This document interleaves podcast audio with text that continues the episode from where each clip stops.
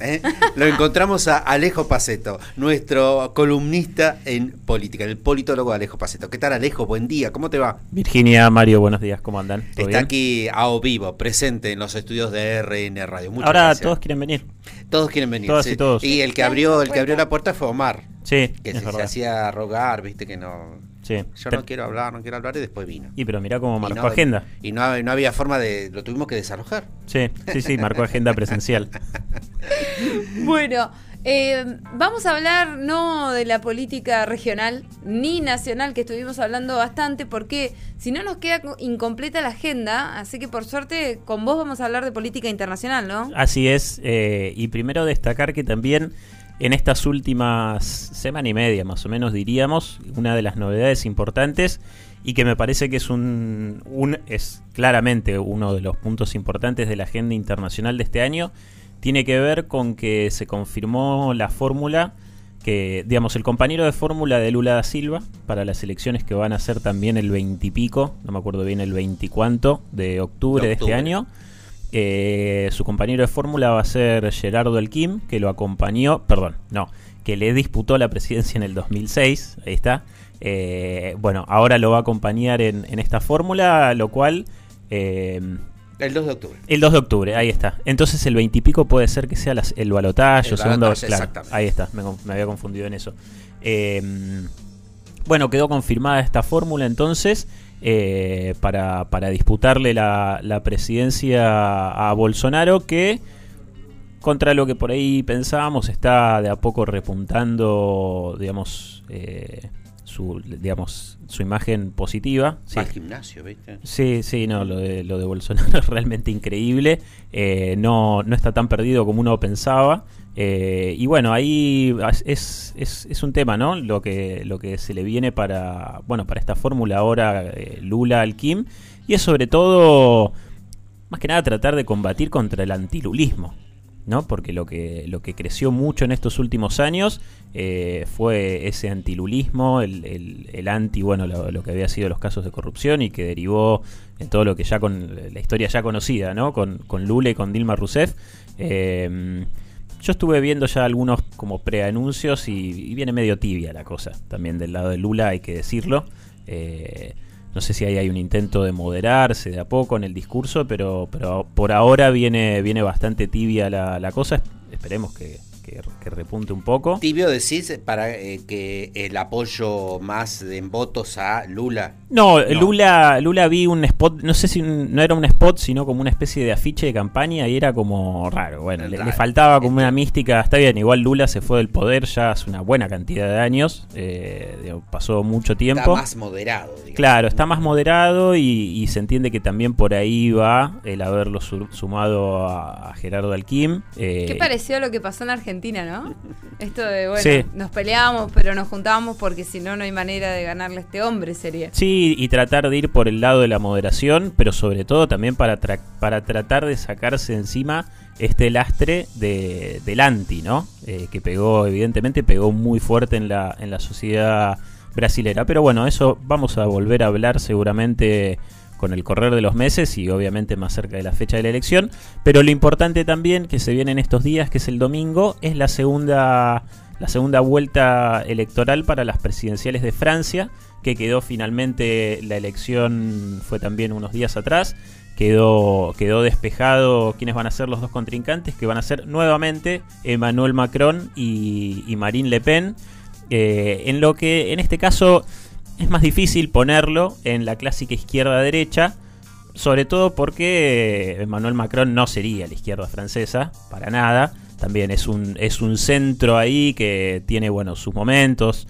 Eh, ha tenido también algunas cuestiones en su gestión de gobierno un poco represivas contra la sociedad francesa y eso también terminó siendo, eh, como lo vemos en general en el escenario internacional, caldo de cultivo, el descontento de sectores que se ven también, eh, digamos, lo que, lo, que está, lo que está pasando un poco en la sociedad francesa es que hay un rechazo muy fuerte, eh, obviamente a la figura de Macron, pero en sí al gobierno, porque termina siendo sí una, una élite administrativa una élite de gobierno eh, y, esta bronca que hay, eh, bueno, ustedes por ahí se acordarán de lo que fue toda la cuestión de los chalecos amarillos, ¿no?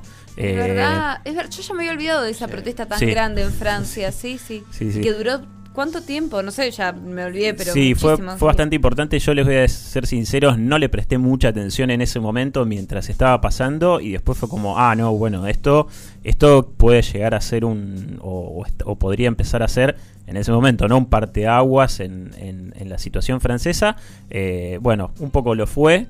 Eh, así que viene, viene, bueno, como decía, la segunda vuelta va a ser eh, Marine Le Pen, Emmanuel Macron. Marine Le Pen, sí, una candidata obviamente de una derecha que va a captar todos los votos de, del candidato de la extrema derecha que se quedó afuera en este caso de la segunda vuelta electoral. Y lo que les decía, en, en, para el caso de Francia no es tanto una izquierda-derecha, teniendo en cuenta que Marine Le Pen es la derecha, sino es globalismo-nacionalismo. En el, en, el caso francés eh, o en esta elección francesa lo que se está disputando y lo, discursivo va por, la cuestión nacionalista, donde Marine Le Pen obviamente es la candidata de la derecha nacionalista, eh, con, un, con un discurso muy fuerte anti-inmigración, de hecho ella ha dicho que, prohibiría, por ejemplo, que las mujeres musulmanas usen el velo o la hijab en las calles, o sea, viene, sí, viene bastante muy, eh, he escuchado algunos paralelismos con Donald Trump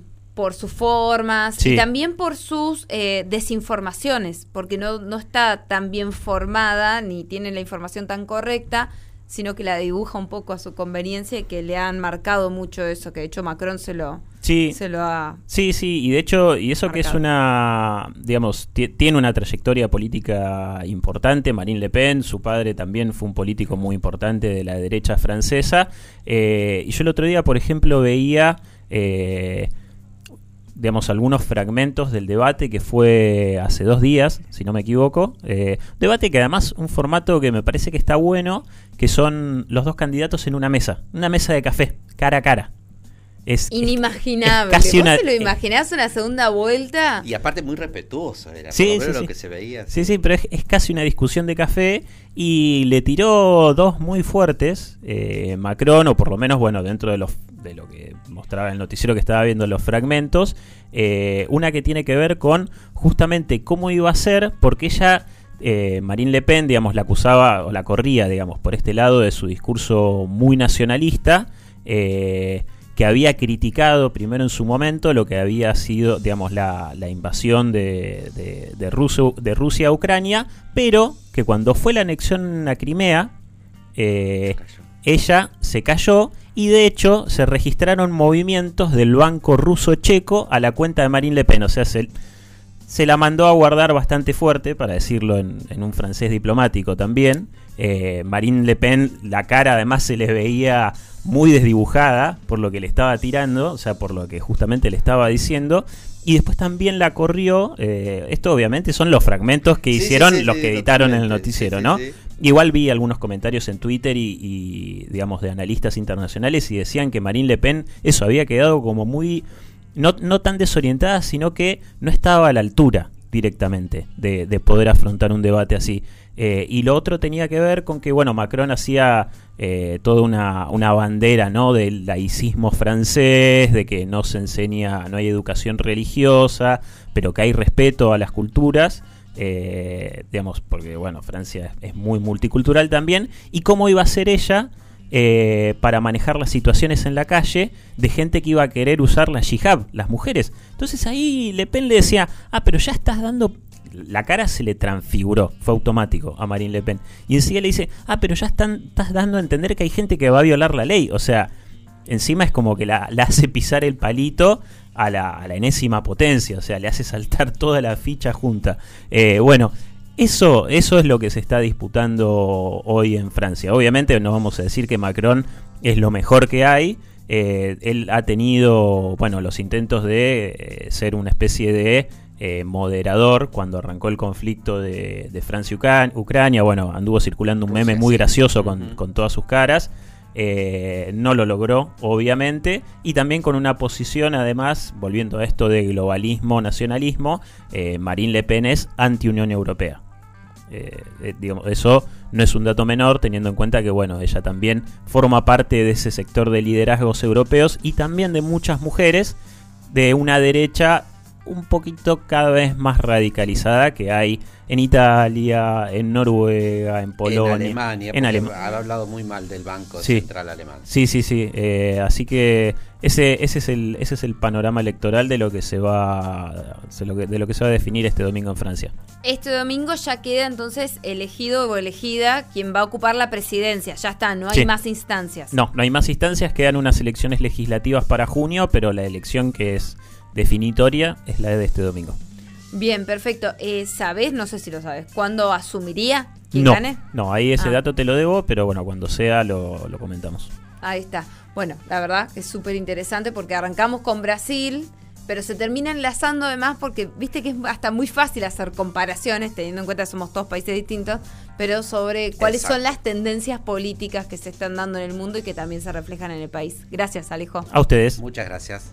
Era- Así pasaba la columna de política aquí en Voz a Diario a cargo del politólogo Alejo Paceto, a quien puede encontrar como arroba el Colorau en las redes sociales. Bueno, casi casi que se nos va el programa Mario Rojas. Déjame recordar que hoy a las cinco y media de la tarde está convocada una movilización por el Día de la Tierra. Son distintas las agrupaciones.